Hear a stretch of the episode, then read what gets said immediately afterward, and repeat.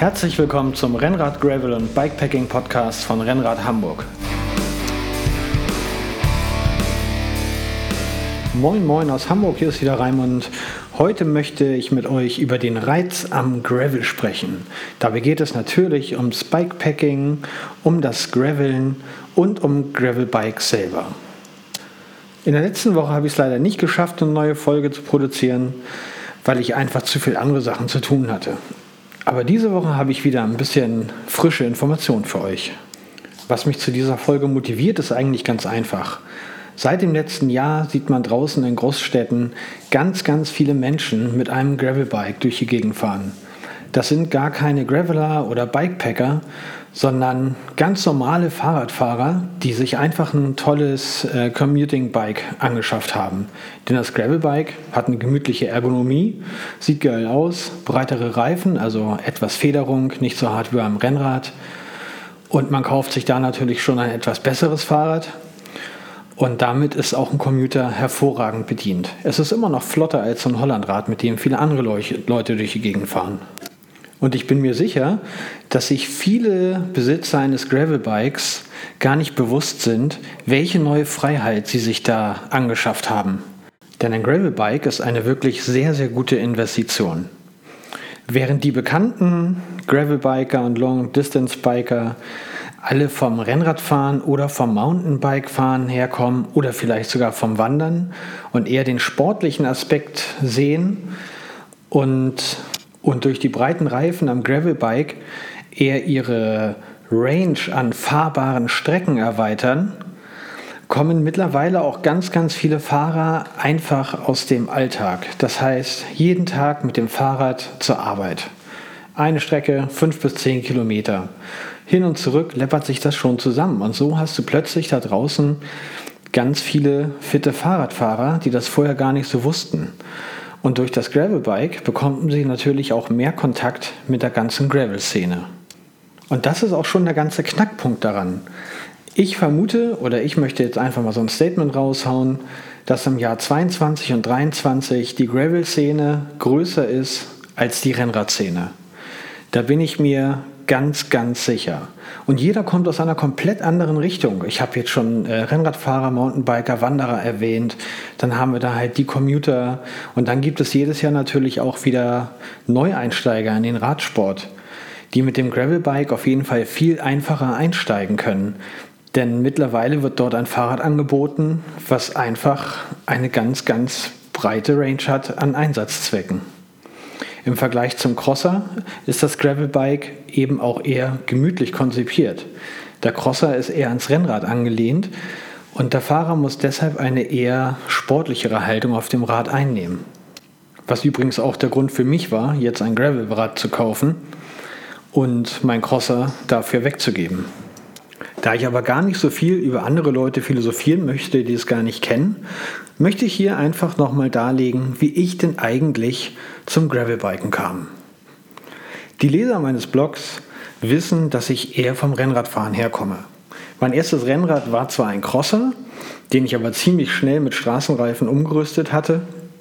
Und den Crosser hatte ich mir damals gekauft, weil ich einfach viel, viel mehr Gewicht auf den Rippen hatte. Damals noch 25 Kilo mehr als jetzt. Und mit diesem Rennrad bin ich dann halt natürlich äh, meine erste Saison ganz entspannt gefahren, ohne große Fahrradklamotten, ohne Klickpedale. Bin dann am Ende meines ersten Jahres äh, mein erstes Fahrradrennen in Anführungszeichen gefahren. Das war irgendwie eine 50 Kilometer Strecke in Schwerin, wenn ich mich recht entsinne. Und hatte danach vollkommen Blut geleckt. Hab mir dann für die nächste Saison Klickpedale geholt, hab mir auch mal eine Bib-Short geholt und ein Fahrradtrikot und bin halt immer mehr gefahren und habe gemerkt, wie mich das Ganze anfixt. Da Fahrradrennen nie so mein Ding waren, weil ich natürlich auch schon etwas älter war, habe erst mit 40 angefangen, Fahrrad zu fahren, bin ich dann eher Richtung Langstrecke gekommen. Ich hatte irgendwo im Internet mal was gelesen von der Vetternrundern und fand die Idee einfach so geil zur Mitsommersonnenwende, einfach mal um den äh, Vettern zu fahren in Schweden und habe mich dann plump dafür angemeldet, 300 Kilometer, klar, schaffe ich doch. Und am Ende hat es ja auch geklappt. Bin dann noch mehrere andere 300er gefahren, also hier in Deutschland das Pendant, die Mecklenburger Seenrunde sind auch 300 Kilometer und das Burning Roads in Ochtrup, was äh, 330 Kilometer hat und was es schon wirklich, wirklich in sich hat. Da sind nämlich einige fiese Anstiege drin und auch ein paar mehr Höhenmeter als bei den anderen Veranstaltungen.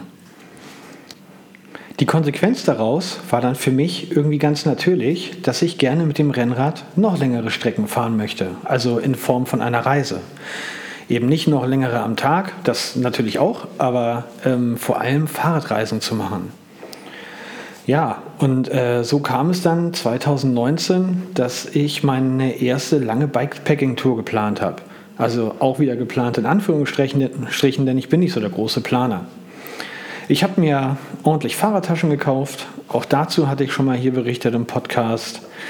Ähm, habe mein Fahrrad letztendlich komplett ausgestattet, dass ich genügend Klamotten mitbekomme und auch Werkzeug und alles und ein Zelt und alles, was man eben so braucht auf so einer Bikepacking-Tour und habe dann mit echt ganz, ganz kleiner und sporadischer Planung mich auf den Weg zum Gardasee gemacht von Hamburg aus ganz stumpf losgefahren. Die erste Etappe bis kurz hinter Harz mit 220 Kilometern und danach immer so, ja, 100 bis 150 Kilometer am Tag. Das war echt spitze. Mal gezeltet, mal in ein Hotel gegangen. Das war für mich die perfekte, ähm, ja, die perfekte Mischung. Aber es geht ja hier ums Graveln und nicht nur ums Bikepacking. Wie ich dann nämlich zum Graveln kam, das geschah eigentlich auf dieser Reise. Das heißt, ich hatte also meinen äh, Crosser mit 25 mm Rennradreifen. Die Strecke von Hamburg bis kurz hinter Harz, die ging noch ganz gut, denn in der Lüneburger Heide gibt es viele Nebenstraßen, die man fahren kann als Fahrradfahrer.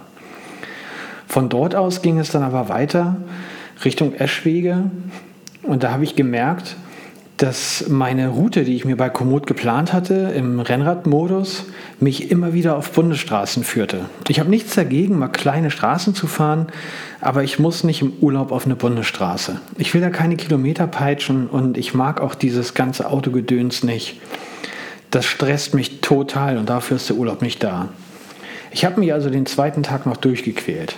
Am dritten Tag war ich dann äh, ja, morgens in Eschwege, musste mein Fahrrad reparieren lassen. Das könnt ihr alles in meiner Geschichte nachlesen, auf meinem Blog äh, von Hamburg nach Riva del Garda.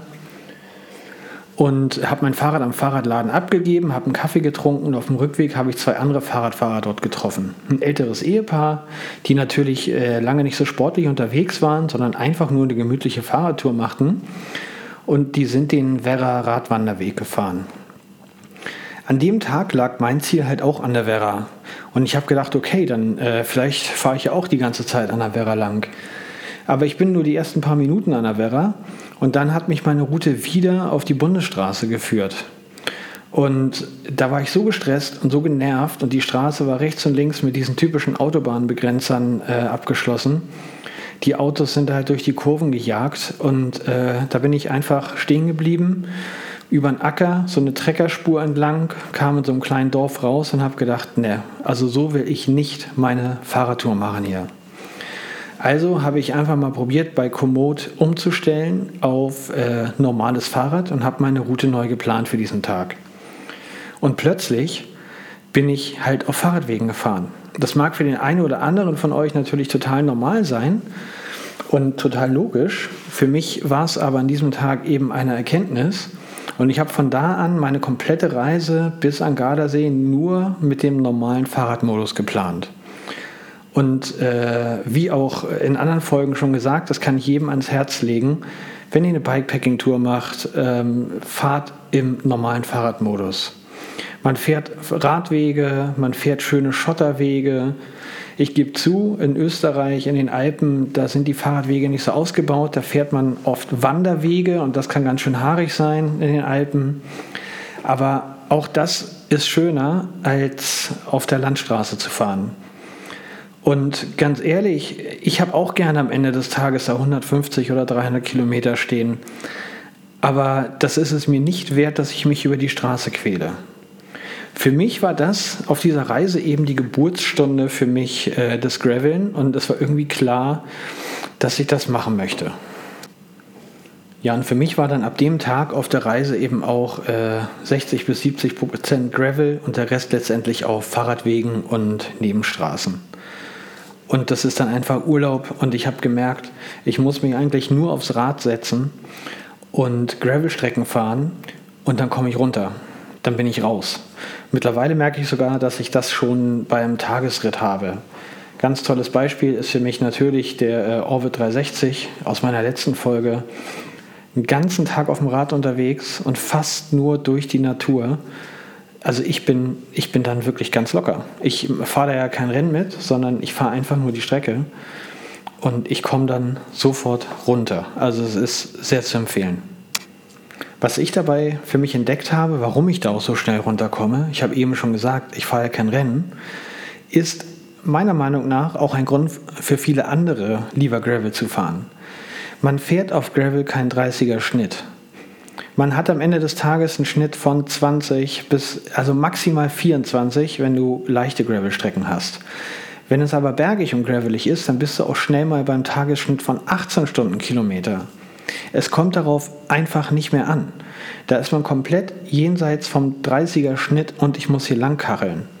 Und ich glaube, genau das ist auch ein Grund für viele andere Leute. Das ist auf jeden Fall mein Grund, warum ich gerne gravele und ich glaube auch, dass das für viele andere so ist denn du nimmst ein bisschen Druck von dir. Klar fährst du auch mit dem Rennrad kein Rennen, aber du weißt ganz genau, die Leute gucken bei Strava oder ich bin so verkopft und denke das. Aber ähm, ich könnte mir vorstellen, dass das für viele ein Kriterium ist, das sie leichter werden lässt. Auch wenn sie nicht direkt sagen, dass sie Gravel fahren, weil sie dann langsam fahren können. Aber ich glaube, das nimmt so einen kleinen Schalter im Kopf weg und für mich ist das tatsächlich sehr, sehr beruhigend. Dann fahre ich einfach meine Waldwege und wenn ich Bock habe, mache ich halt eine Pause und ich bin dann richtig schnell aus dem Alltag raus. Allein auf der letzten Orbit-Tour hatte ich mehrere Stellen, wo ich einfach Rehe hatte im Wald. Und die Rehe sind auch nicht sofort weggelaufen. Das waren halt wirklich Strecken, da kommen nicht so viele Leute lang. Da steht halt mal ein Reh im Weg und hüpft dann vorsichtig zur Seite, wenn du angefahren kommst. Auf meinen äh, Alpentouren hatte ich es mehrmals, dass im Wald die Kühe frei rumlaufen. Das hat man in den Alpen tatsächlich regelmäßig und dann steht da eine Kuh im Weg. Die hüpft natürlich nicht so leicht zur Seite, sondern da wartest du einfach, bis sie wieder weg ist. Aber irgendwie sind das diese coolen Momente, äh, wo du merkst, dass es sich runterbringt und du sagst, ich kann gerade nichts machen. Ich warte jetzt hier mal kurz. Eine weitere schöne Sache ist, dass wenn man über das Gravelbiken und Gravelreisen an sich spricht, Gravel bedeutet nur Schotter. Es hat nichts damit zu tun, dass du diese Strecken mit dem Gravelbike fahren musst. Wie gesagt, ich bin meins mit dem Rennrad mit 25 mm Reifen gefahren. Es gibt andere, die fahren mit dem Mountainbike genau die gleichen Strecken und die sind nicht langsamer. Das heißt, es erweitert auch den Kreis derjenigen, mit denen du mal fahren kannst. Also Freunde, Bekannte, Verwandte, mit denen du einfach mal eine Tour machen kannst und jeder fährt ein anderes Fahrrad. Und auf deinen eigenen Reisen, ich bin ja jemand, der fährt sehr, sehr gerne alleine, ähm, triffst du wieder andere Menschen. Also es ist tatsächlich so, dass du dann eben nicht nur Rennradfahrer triffst, die äh, darüber sprechen, wie viele Pässe bist du schon gefahren und warst du da und warst du da. Das artet immer so ein bisschen aus in, ja, ist irgendwie nett, aber es ist mir ein bisschen too much hier gerade. Und ähm, ja, auf Gravel-Touren trifft man eben auch mal Mountainbiker oder Familien oder äh, Geschwister. Es ist alles etwas, etwas offener und relaxter. Auf Gravel-Reisen ist für mich auch wieder ein weiterer Vorteil, dass man dazu gezwungen wird, nicht zu sehr im Voraus zu planen. Das heißt, auf meinen Reisen mache ich es tatsächlich so, dass ich fahre bis 17, 18 Uhr im Sommer und dann gucke ich mal in meiner Hotel-App, ähm, wo ich denn jetzt eine Übernachtungsmöglichkeit finden könnte. Oder bei Google Maps dann gucke, wo ich jetzt einen Campingplatz finden könnte. Das heißt, ich plane nicht morgens schon, wo ich abends hin möchte, sondern ich mache es eben so, dass ich spontan gucke. Und das tue ich, weil ich auf einer Gravel-Tour nie weiß, wie weit ich komme. Es ist egal, ob man in den Bergen ist oder in der Lüneburger Heide. Es kann sein, dass du gerade mal einen Kilometerabschnitt hast, da ist nur Sand. Es kann sein, dass du dein Fahrrad über Holzstege tragen musst. Es kann sein, dass dich Komoot auf Mountainbike-Trails schickt, obwohl du eigentlich nur Forstwirtschaftswege fahren wolltest. Es kann einfach so viel Unerwartetes passieren. Und das sorgt für die Flexibilität, dass du nicht genau weißt, wo es hingeht. Also ihr merkt schon, es sind so ein bisschen die äußeren Umstände beeinflussen wirklich sehr, sehr stark deine komplette Reise. Und das macht das Ganze für mich so unglaublich attraktiv. Ihr merkt schon, ich genieße es, wenn ich nicht so viel planen kann. Berufsbedingt muss ich halt versuchen, alles durchzuplanen und alles zu berücksichtigen, was so passieren kann. Und deshalb genieße ich es wahrscheinlich so, dass beim Fahrradfahren, dass ich dort einfach mal nicht alles beeinflussen kann. So, jetzt bin ich irgendwie schon wieder in so philosophische ähm, Routenplanungsgeschichten eingestiegen. Ähm, da möchte ich dann noch mal ganz kurz auf meine Pläne für diesen Sommer kommen. Ich plane in diesem Sommer zum ersten Mal äh, mit einem äh, Fahrradkumpan zusammen auf Reise zu gehen. Ich bin gespannt, ob ich das noch kann, weil eigentlich mache ich das immer alleine und finde das auch wirklich schön. Ich hoffe, ich bin noch gesellschaftsfähig. Ähm, auf jeden Fall mache ich das so, dass wir wohl so ein bis anderthalb Wochen zusammen unterwegs sind, äh, von Mailand bis Salzburg. Und äh, danach werde ich auf jeden Fall noch ein paar Tage auch alleine fahren, also weiter Richtung Norden. Aber ich bin, wie gesagt, einfach mal so richtig gespannt, wie das ist, zu zweit auf so eine Reise zu gehen. Denn eigentlich habe ich bisher mal so meine Freiheit genossen, finde das aber auch jetzt mal so ganz reizvoll, zu zweit so einen entspannten Urlaub zu starten. Ja, wir planen halt ähm, mit dem Zug bis nach Mailand zu fahren und dann von Mailand aus am Koma See vorbei und äh, dann tatsächlich über den Stelvio zu fahren, also der höchste fahrbare Pass in Europa. Über 2700 Meter bin ich auch noch nicht rüber und wir wollen da jetzt gleich einmal mit Gepäck rauf und andere Seite wieder runter. Und dann ähm, weiter durch Südtirol und dann noch eine kleine Runde durch die Dolomiten fahren wo wir tatsächlich, zumindest was jetzt so die kleine Vorausplanung so sagt, äh, sehr, sehr viele Höhenmeter mitnehmen müssen. Ja, und dann eben weiter Richtung Norden bis Salzburg. Und ja, da bin ich total gespannt, freue mich schon wieder total auf die Landschaft. Und ja, ich liebe Italien, habe ich ja nun schon tausendmal gesagt, äh, weil da die Fahrradinfrastruktur einfach spitze ist. Ich hoffe, dass unsere bisher vorgeplante Route auch wieder viele Radwege beinhaltet, denn wie gesagt, abseits der Straße ist es einfach viel, viel schöner. Und wir fahren beide mit Gravelbikes. Also hoffe ich einfach mal, dass wir ja, uns die Zeit nehmen, die Landschaft genießen, schöne Touren fahren ja, und lange auf dem Fahrrad unterwegs sind. So darauf freue ich mich schon mal tierisch. So, nun wollte ich noch mal ein ganz kleines anderes Thema anreißen, und zwar das Thema Gravelbikes insgesamt. Ich bekomme tatsächlich per Instagram und per E-Mail äh, viele, viele Nachrichten. Äh, das könnt ihr natürlich auch machen. Wenn ihr Fragen, Anregungen und sonstiges habt, einfach an info.rennrad-hamburg.de oder aber ähm, mich auf Instagram abonnieren, auch Rennrad Hamburg. Und da könnt ihr mir einfach eine DM schicken und dann verarbeite ich das natürlich auch gerne mit in meine Podcasts oder ihr habt Fragen und was ich kann, äh, versuche ich auf jeden Fall immer zu beantworten, ohne mich zu weit aus dem Fenster zu lehnen. Genau. Wie ich auch schon oft genug sage, ich bin ja nun kein Ratgeber und mache hier eine Milliarde äh, objektive Tests, sondern ich kann immer nur von meinen eigenen Erfahrungen berichten. Und viele, viele Fragen kommen halt natürlich zum Thema Fahrrad, Rennrad und im Moment natürlich auch Gravelbike. Denn Gravelbike ist einfach das Thema. Vor allem jetzt so aus, ich sag mal, aus meinem Umfeld, aus meiner Community sind es natürlich viele Rennradfahrer, die mit dem Gedanken spielen, sich ein Gravelbike zu kaufen und eben auch mal Reisen zu machen. Da kommen dann natürlich viele Fragen wie, welche Marke soll ich mir denn kaufen? Also ganz ehrlich, so eine richtige Empfehlung gibt es da einfach nicht. Jeder Markenhersteller baut gute Fahrräder. Da gibt es keinen, der wirklich schlecht ist. Und es gibt mittlerweile sogar viele, ich sage mal, No-Name-Hersteller, also eher günstigere Marken, ähm, will ich jetzt gar keine nennen. Sogar die bauen sogar sehr gute Fahrräder mittlerweile. Ich finde sogar, dass äh, der Rahmen gar nicht so die Riesenrolle spielt, außer natürlich, dass er passen muss. Und er soll jetzt nicht 20 Kilo wiegen. Aber ob es nun Carbon ist oder Alu oder Titan oder Stahl, da sind die Unterschiede tatsächlich marginal. Ein Material hat mal bessere Federeigenschaften. Dafür ist ein anderes Material wieder ein bisschen leichter. Ich persönlich stehe halt total auf Carbon, weil ich das, das Gefühl des Fahrens sehr mag. Ähm, ich mag den Klang des Carbons, also natürlich nicht, weil ich ständig aufs, auf den Rahmen klopfe, wenn ich Fahrrad fahre, aber ein Carbonrad hört sich anders an. Äh, böse Zungen würden sagen, ich fahre ein Plastikfahrrad, aber ich äh, mag das total gern. Hinzu kommt, dass die Rahmenform von Carbonrahmen meistens etwas eckiger und kantiger ist. Das finde ich ultra schön und das Auge fährt ja mit. Das ist aber natürlich nur meine persönliche Meinung. Der Kollege jetzt, mit dem ich ähm, auch zusammen in den Urlaub fahre, der hat von derselben Marke wie ich äh, auch ein Gravelrad äh, in Alu. Das heißt, es sind eher runde Rahmenstangen. Das sieht auch total geil aus, das Ding. Also gleiche Marke, eigentlich sogar gleiches Rad, weil äh, beides Gravel-Version und ähm, aber unterschiedliches Material, dadurch sehen die total unterschiedlich aus. So, so kann es natürlich auch sein. Und das begegnet euch genauso bei den ganz, ganz großen Marken. Also ich fahre ja ein Pearl-Rad hier von einem Hamburger Fahrradbauer bin damit mega zufrieden. Ich habe auch schon einen Straßenrenner, das Pearl Legacy und jetzt habe ich halt auch noch das äh, Pearl Gravel in Carbon mit einer GRX 600.